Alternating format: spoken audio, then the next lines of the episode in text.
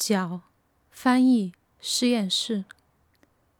居住在北方的诗人，作者神话般用一根棍子搅拌时间，剧烈的搅着、旋着，看看什么会转，什么会粘，将记忆揉成又厚又湿的团块，垂在棍子上，缓缓地滴着，返回时间之浆。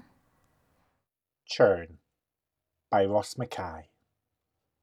The poet in the Northlands sits mythologically, stirring time with a stick, churning it, twisting it, looking to see what spins and what sticks, kneading memories together into thick, wet clumps that hang loosely and drip slowly from the stick into the syrup of time.